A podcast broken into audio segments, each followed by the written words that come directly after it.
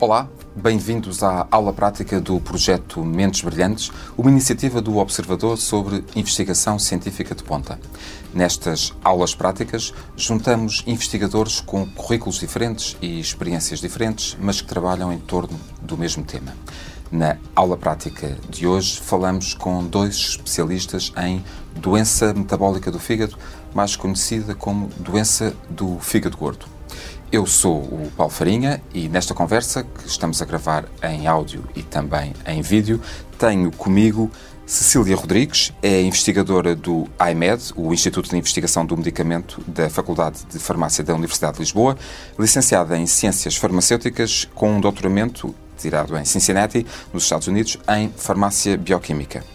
E Rui Castro, também investigador do IMED, o Instituto de Investigação do Medicamento da Faculdade de Farmácia da Universidade de Lisboa, licenciado em Biologia Microbiana e Genética pela Faculdade de Ciências da Universidade de Lisboa e com um doutoramento em Farmácia. Bem-vindos, muito obrigado pela vossa hum, disponibilidade. Rui, começo por si. Targeting the adipose tissue to treat fatty liver. Combater a obesidade para tratar a doença do fígado gordo é disso que trata o seu projeto, não é verdade? Exatamente. Antes de mais, uh, começo por agradecer o convite. Uh, é, é, um prazer estar cá. Uh, exatamente. O, o, a doença do fígado gordo não é apenas uma doença do fígado, envolve vários outros órgãos e vários fatores de risco, entre os quais a obesidade. A obesidade é efetivamente um dos maiores fatores de risco para o desenvolvimento do fígado gordo e, portanto, foi por isso que nós resolvemos estudar em detalhe uh, o que é que poderia estar a acontecer em termos da comunicação entre o tecido e o fígado e que levasse à progressão da doença. Eu, eu, tinha uma série de questões preparadas, a obesidade vinha mais à frente, mas ainda bem que, que, atrás, já, que atrás já para aqui e assim uh, esclarecemos já isso. Mas antes disso, o que é se tivesse que, para, para, quem, nos está, para quem nos está a ouvir e não é uh, investigador, um, o que é exatamente a doença do fígado gordo? Ora bem, portanto, consiste essencialmente na acumulação de gordura dentro das células do fígado. Uh, isto pode acontecer devido a vários fatores, como uma alimentação desequilibrada, rica em gorduras, uh, pouca prática de exercício físico, que levam a esta acumulação de gorduras. Inicialmente não têm um grande efeito patogénico, portanto no, no, órgão, mas efetivamente com um, a acumulação consistente e constante de gordura ao longo do tempo, desenvolvem-se processos inflamatórios no órgão, no fígado, que, se não forem tratados de alguma maneira, continuarão a progredir para estadios mais graves, incluindo a formação de cicatrizes, que se designa de fibrose, que é uma fase já mais uh, grave da doença, uh, com poucas possibilidades de tratamento e inclusive pode progredir para cirrose e cancro, cancro do fígado. É, eu, tinha, eu tinha aqui uma, uma sequência, corrija-me se eu estiver errado. Sim. Inflamação, um, esteatohepatite, um, e corrija-me se, se, eu disser uh, se não terei dado a intuição correta, fibrose, cirrose e, eventualmente, no último estadio, um, cancro, cancro do fígado. Exato, é, é por aqui. Um, Cecília, uh, obrigado pela sua uh, disponibilidade. A doença do fígado gordo é sobretudo prevalente nos países mais industrializados, no mundo dito uh, mais ocidental, não é verdade? É verdade, sim. Portanto, antes de mais nada, também um agradecimento pelo convite para estar aqui, é com muito gosto e com um gosto muito particular por uh, estar num programa que se designa Aula Prática. Isso é muito bom. Como professora, como docente universitária, uh, é com muito gosto que eu dou aulas e, em particular, aqui com uma audiência certamente diferente, é um gosto redobrado também. É, muito, é, um gosto para nós ter lá aqui. Muito bem. Hum, de facto é verdade e a, razão para isso é porque os estilos de vida estão de facto uh, muito envolvidos na patogênese desta doença, portanto subjacentes à existência desta doença. E os estilos de vida, nomeadamente relacionados com uh, erros alimentares, portanto uma dieta errada, essencialmente errada, e a falta de exercício físico, essencialmente isto. Há, há números, podemos ter ideia de, de, da população mundial uhum. que, que, é afetada por esta Portanto, doença? Em média, e esta, esta é a doença uh, mais comum uh, do fígado, hoje em dia, doença crónica mais comum, Uh, e este número tem vindo a aumentar. A percentagem de indivíduos afetados por esta doença tem vindo a aumentar. E se há um ano atrás falávamos de 25% em média da população mundial, hoje já se fala em 30% da população mundial, com tendência também para aumentar. Está a aumentar e aumentar rapidamente. Rapidamente, muito rapidamente. E isto porque é paralelo também a um acréscimo que se tem vindo a verificar Uh, em outras doenças, como por exemplo a diabetes e a obesidade, principalmente estas duas, que são os maiores fatores de que risco. São os maiores fatores de risco, portanto, as pessoas que, te, que têm, uh, que sofrem destas, destas doenças, e já vamos falar, e o, e o Rui já, já, já nos introduziu esse tema, uh, já vamos falar da, da, da, obesidade e da diferença entre obesidade e excesso de peso, são dois fatores que podem potenciar fortemente a, a, a doença do fígado gordo.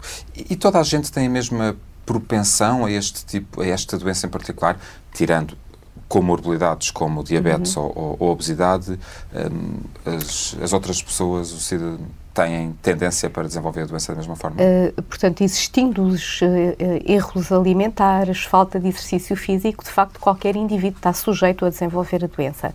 No entanto, há também uma componente genética, já foram de facto identificados genes que facilitam, por assim dizer, o desenvolvimento da doença.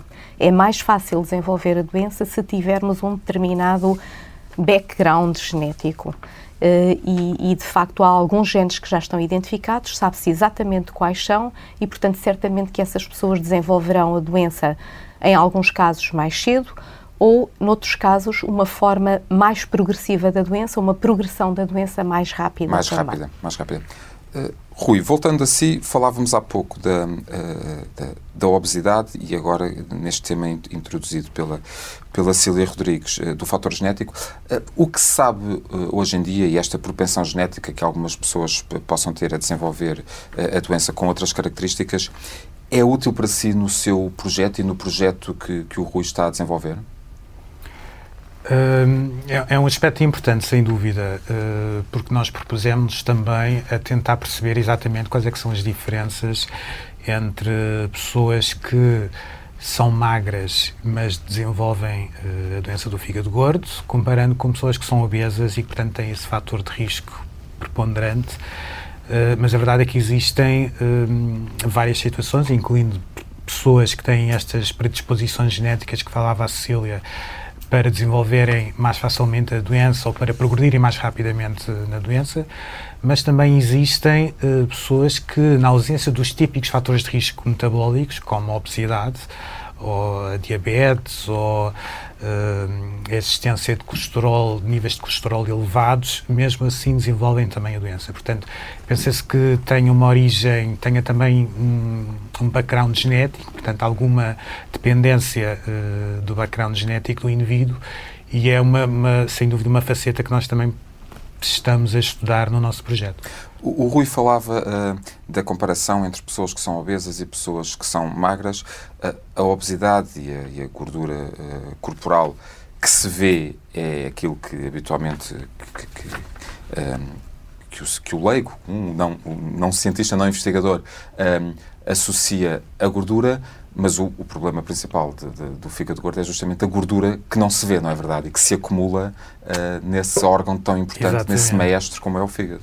Exato. Uh, portanto, como eu dizia, efetivamente, a maior parte do, dos doentes com fígado gordo têm outros fatores de risco associados como a obesidade e, portanto, têm um índice de massa corporal superior a 25, 30 eh, mas efetivamente existe eh, uma pequena porção de doentes que não são obesos, nem são tão pouco fortes, como se diria, e desenvolvem e têm presente fígado gordo. Portanto, um, um, dos aspectos da nossa investigação pretendia efetivamente, neste tipo de doença em particular, perceber que outros fatores de risco então estão presentes, uh, sendo que a componente genética poderá ser um desses fatores. O, um dos seus, um dos objetivos do seu, do seu trabalho de investigação é uh, obter novas formas de diagnóstico e tratamento uh, do fígado gordo. Diagnosticar, combater e tratar. É esse o objetivo? Sendo que estamos a falar de um processo, Exato. de um longo processo. Esse é um é? grande, grande objetivo, é um grande... mas pelo menos pretendíamos tocar um bocadinho em cada uma dessas três áreas com o projeto. Um, porque um dos aspectos centrais do nosso projeto era tentar perceber como eu disse inicialmente, como é que o tecido adiposo comunica com o fígado e, em particular no nosso caso, era através uh, de vesículas extracelulares, portanto, vesículas que as células de vários tecidos, incluindo o tecido adiposo, libertam. Os exossomas? São os tais exossomas ou vesículas extracelulares uh, uh, e que contêm moléculas, alguns marcadores genéticos que podem, quando em contacto com outras células, um, ter algum tipo de função de ação dentro de células vizinhas ou mesmo até de células em órgãos distantes. E, portanto, o nosso objetivo foi, por um lado, tentar identificar se essas vesículas que eram libertadas do tecido adiposo eram diferentes uh, nos diferentes estadios da doença, um, podendo dessa maneira funcionar como biomarcadores de diagnóstico ou de prognóstico mas também verificar se efetivamente, se alterando de alguma maneira o conteúdo dessas vesículas, poderíamos favorecer uh, uma melhoria ou um, algum tipo de.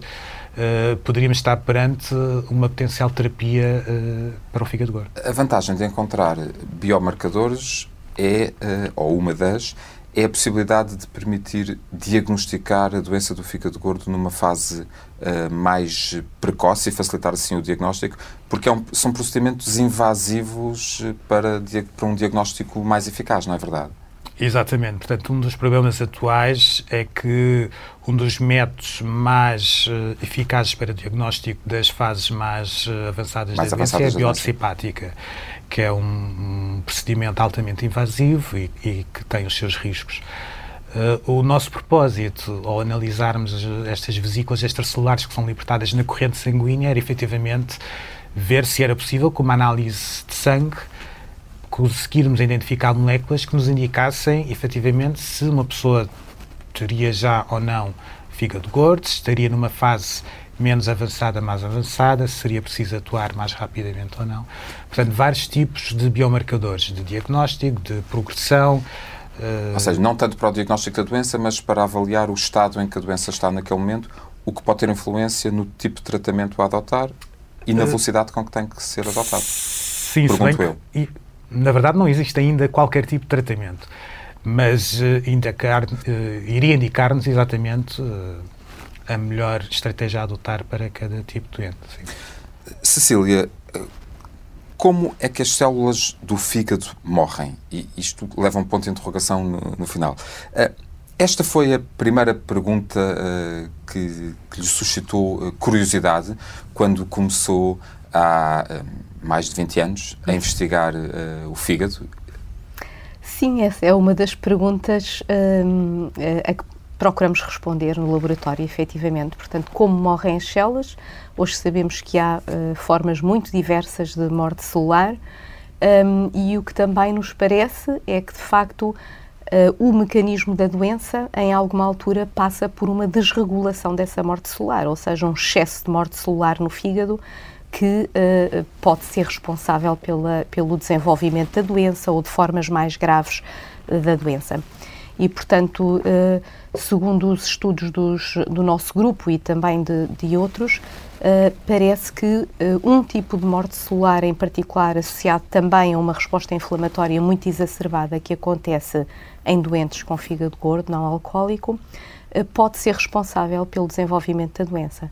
E, portanto, daí que uh, tínhamos centrado muito do nosso trabalho no estudo da morte celular, dos mecanismos que dão origem a essa mesma morte celular, o conhecimento de potenciais alvos terapêuticos nesses mecanismos, no sentido de desenvolver novas estratégias terapêuticas uh, para uh, combater a doença. Se, se tivéssemos que, que, que, resumir o foco da sua investigação, e isto é extraordinariamente difícil, uhum. eu tenho noção, um, a um ponto-chave, uh, esta a investigação que a Cecília está a conduzir e para a qual obteve um, um, um financiamento de um milhão de euros da Fundação La Caixa, não é verdade?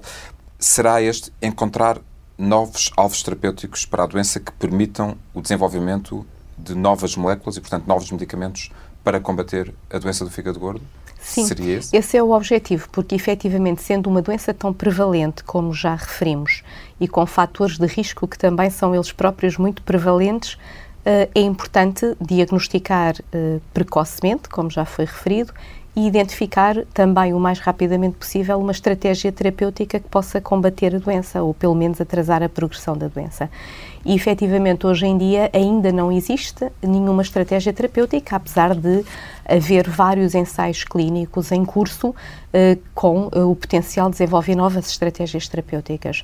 E assim, eh, de facto, o nosso objetivo com este projeto é encontrar potenciais alvos terapêuticos. Um alvo terapêutico é um, uma proteína ou qualquer outra macromolécula na célula onde uh, uh, essa macromolécula possa ser de tal modo relevante para a doença que, atuando sobre esse alvo terapêutico, pode eventualmente impedir-se o desenvolvimento da doença ou a progressão da doença.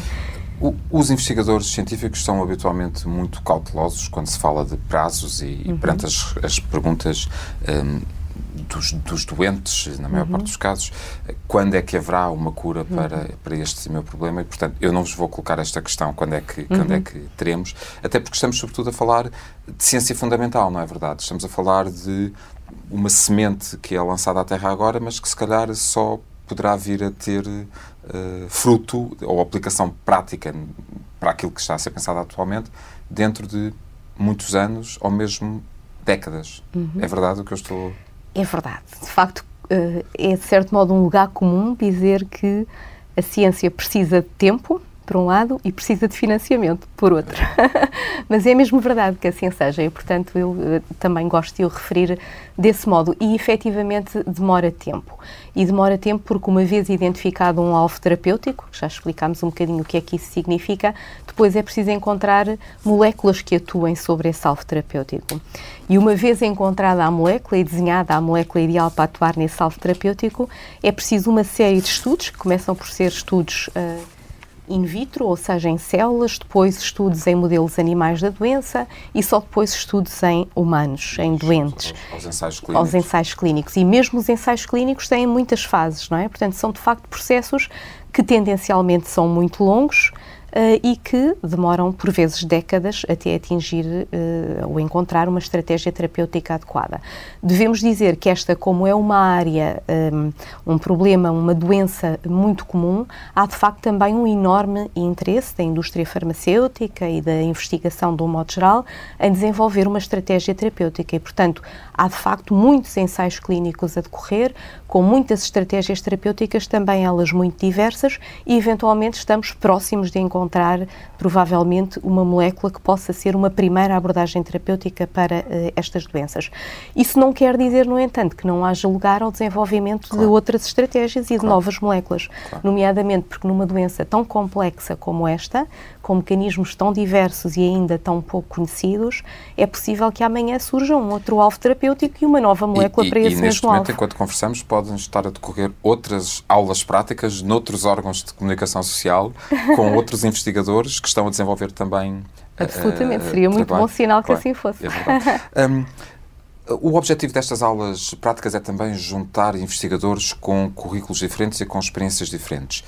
Neste caso, uh, mais ou menos, porque tenho perante mim dois investigadores com currículos até parecidos e com uh, uma partilha de experiência muito comum. Não é verdade?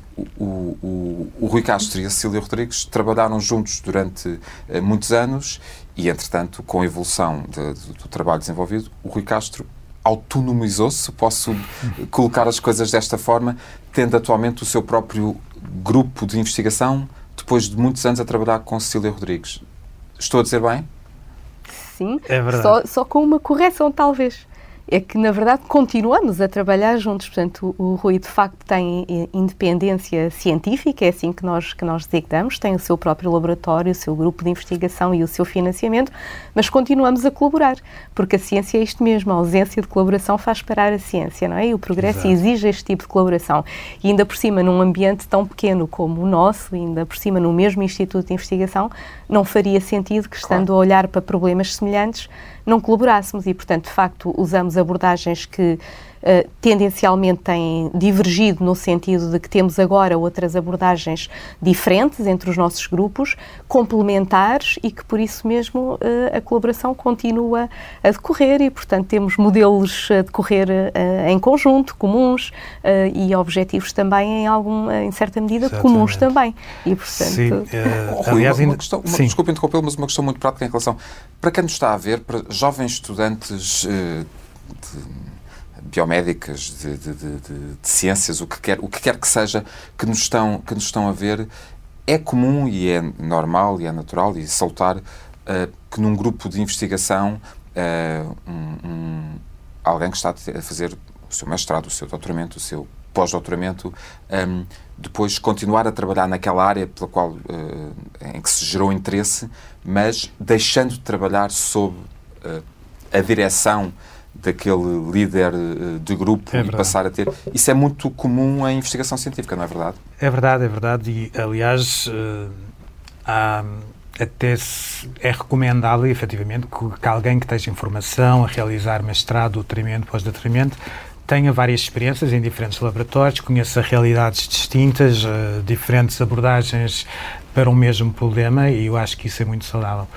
Uh, mas depois também há casos como o meu, em que efetivamente uh, fiz doutoramento com a Cecília e acabei depois por fazer um, um pós-doutoramento e depois acabar também uh, por continuar no grupo como já como investigador principal. E acho que é um caso, se calhar, mais atípico, não acontece muito, mas que no nosso caso funcionou muito bem até esta última fase em que efetivamente eu dei este salto para criar o mesmo grupo, mas dentro do mesmo instituto, portanto seguindo de linhas diferentes e algum, com alguns objetivos diferentes. Mas a verdade é que pela proximidade e, e, como a Cecília referiu, nós continuamos a colaborar e temos estudantes em comuns e partilhamos equipamentos e acho que otimizamos uh, da melhor maneira as nossas capacidades, recursos os e capacidades, recursos, claro. exato, e, portanto, acho que é um exemplo de é. sucesso que. Uh, essa interdisciplinaridade é, é, é, muito interessante e é muito importante quando se fala em ciência e no seu no caso o seu projeto em particular uh, resulta de um consórcio não é verdade o, o, o, Rui não sei se esta é a palavra correta mas há um trabalho estreito no seu trabalho de investigação com o Centro Hospitalar Lisboa Norte e tenho que consultar a minha cábula para não dizer nada errado a Escola Politécnica Federal de Lausanne, na Suíça, e o Biodonostia Health Research Institute e o Centro de Investigação Cooperativa em Biociências, ambos no País Basco. Exato.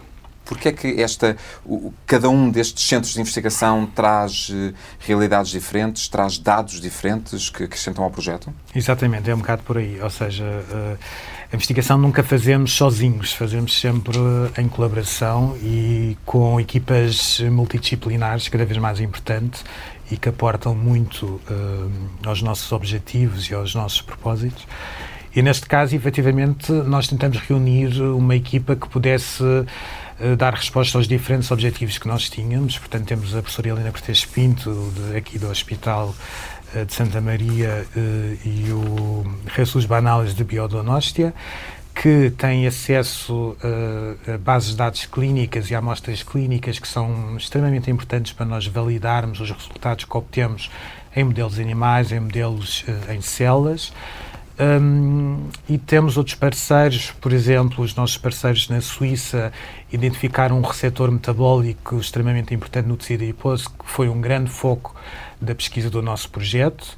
Um, e, portanto, nós tentamos reunir pessoas que, que efetivamente consigam trabalhar nas diferentes áreas, porque nós não somos especialistas em, em todas as é, áreas.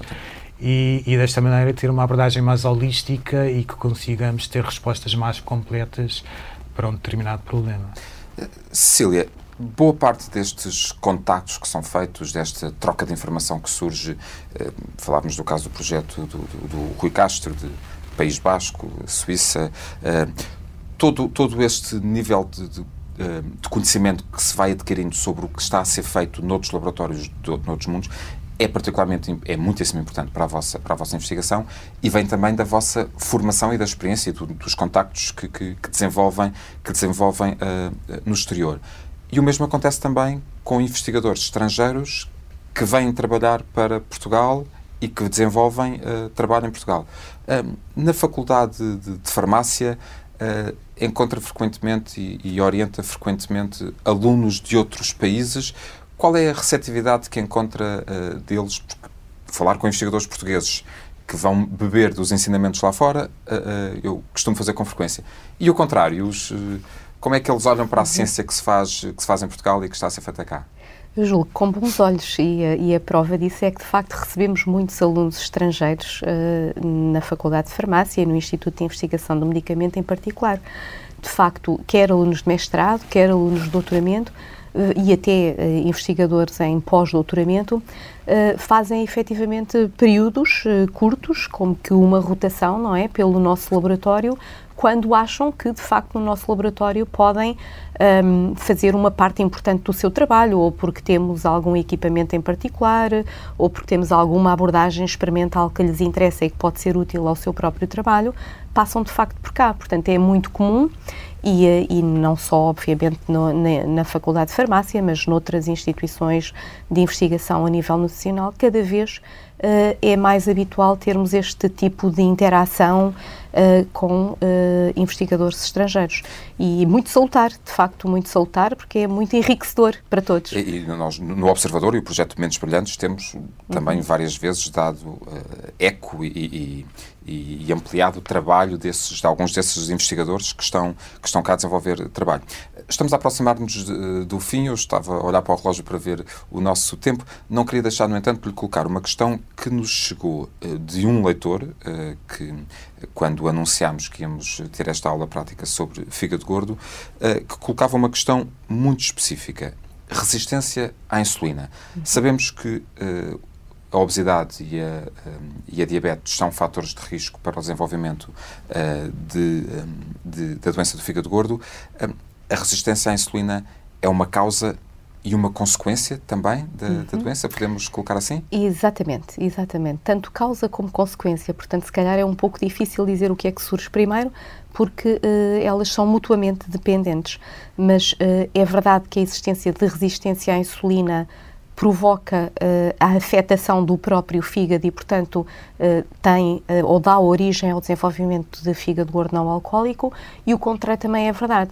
A acumulação de lípidos, de gorduras no fígado e também uma certa desregulação do metabolismo dos hidratos de carbono dá origem também à resistência à insulina. Portanto, ambos são verdade e uh, julgo que não é possível dizermos o que é que surge primeiro, que é que surge primeiro? e o melhor é realmente acreditarmos que existe aqui uma, uma relação entre os dois que é muito importante, efetivamente.